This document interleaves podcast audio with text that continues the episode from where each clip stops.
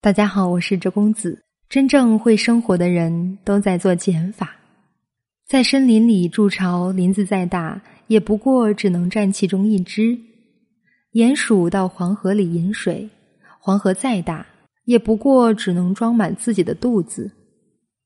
几千年前，哲人先贤就已经教了我们人生的智慧。人始终是欲望的生物，买买买。不用学的会，学会舍弃，谈何容易呢？当物欲膨胀到一定程度，给我们的生活带来累赘和混乱的时候，社会才开始流行起来断舍离。但真正成功的人士，那些真正懂得生活的人，早就有意识的给自己的生活做减法了。梭罗曾在瓦尔登湖边。搭建了一个小木屋，独居了两年两个月。他说：“我愿意深深的扎入生活，吮进生活的骨髓，过得扎实、简单，把一切不属于生活的内容剔除的干净利落，把生活逼到绝处，用最基本的形式，简单、简单再简单。”事实证明，越是成功的人，越追求简单的生活，越不会被物欲所控制。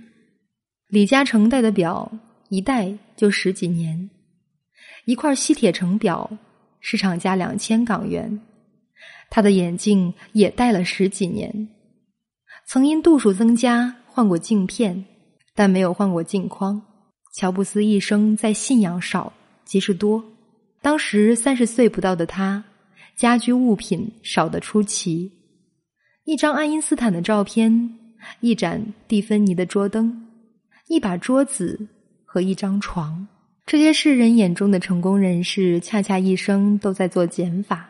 他们得到了我们羡慕的一切，他们的人生是幸福的，因为他们对物欲控制自如，而不是被物欲所捆绑。约书亚·贝克尔，一位美国的高富帅。以世俗的眼光来看，他是多么的成功呀！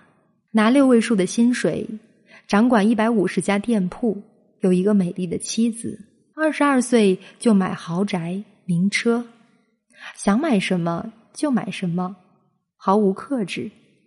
但是他发现自己的生活并不幸福，他觉得是无止境的物欲让生活变得混乱，自己迷失其中。偏偏忘记了最珍贵的东西，于是他毅然辞掉了年薪百万的工作，清理内心杂乱的思绪，同时清理家里的东西，重新审视生活想要什么，不想要什么，喜欢什么，不喜欢什么。他的意识变得十分清晰。他小时候想当一名作家，却一直没有时间拿起笔。现在他终于付诸行动，两年后真的成了一名畅销作家。约书亚倡导的极简主义从美国蔓延到欧洲，乃至全世界，更多的人从物欲中解放了出来，生活变得更加幸福。回到我们大多数普通人身上，得到的还不够多，我们在努力做加法。我们花大量的时间整理衣橱的衣服，可是真正常穿的就那几件。对于懒得整理的人来说，为了一件衣服，还得整天翻箱倒柜的找，找不到的时候最是抓狂。东西找到了，时间浪费了，好心情荡然无存。何一躺在地板上，房间几乎空无一物，画面让人感到身心放空。舒适、安逸，我们不必要像他做的那么极致，只是无用之物该舍就舍，该扔就扔。更重要的是断，买买买时一定要 hold 得住。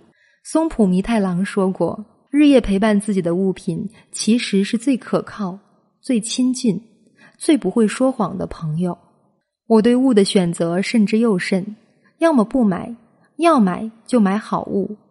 因为我觉得有的东西可能要陪伴我一生，对于家里历经年代的物品，我总是心存感激和敬畏。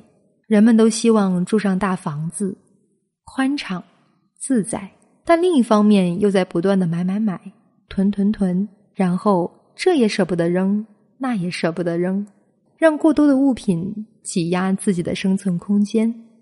曾经的我也有严重的囤积病，总觉得很多东西都带有不可复制的回忆。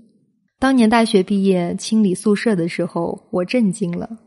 为什么到离开的时候才惊觉，我居然和一大堆垃圾一起生活了四年？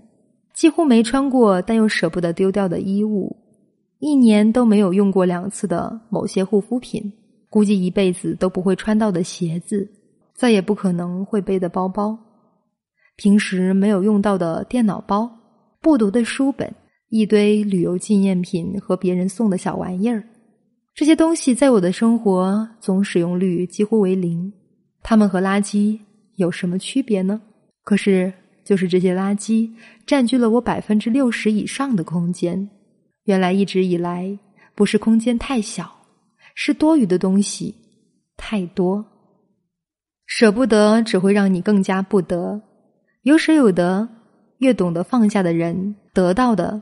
越多，处理掉不重要的东西，才能还自己一片清净之地。学会给生活做减法，至少可以从以下二十项小事做起：一、多年没穿的衣物、鞋子；二、已经不讨你欢心的包包、廉价的腰带；三、过期的护肤品、化妆品，总有一天会用到的护肤品、化妆品。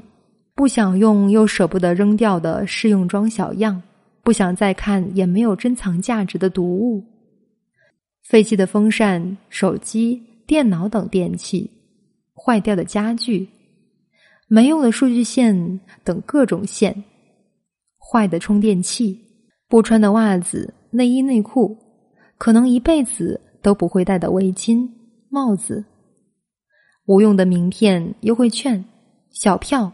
单据、电影票根、廉价的首饰、不想再戴的首饰、囤积多的一次性购物袋、坏掉的旅行箱、无价值的纪念品、不喜欢的礼物、没用的本子和笔、过期的药品、不再用的旧厨具、两年都没有用完的调味料、包完一次礼物剩下的包装纸。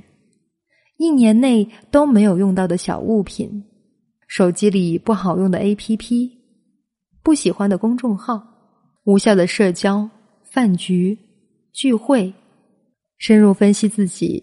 首先了解什么对自己最重要，先做减法，然后用有限的时间和精力专注的追求，从而获得最大幸福。放弃不能带来效用的物品、事物和人际。控制徒增烦恼的精神活动，简单生活，从而获得最大的精神自由。想要在第一时间获取周公子心理学的公开课，可以添加微信七九四七零三零七零，我将会邀请你进入周公子的内在成长学习群。今天的分享就到这里，感谢亲爱的大家。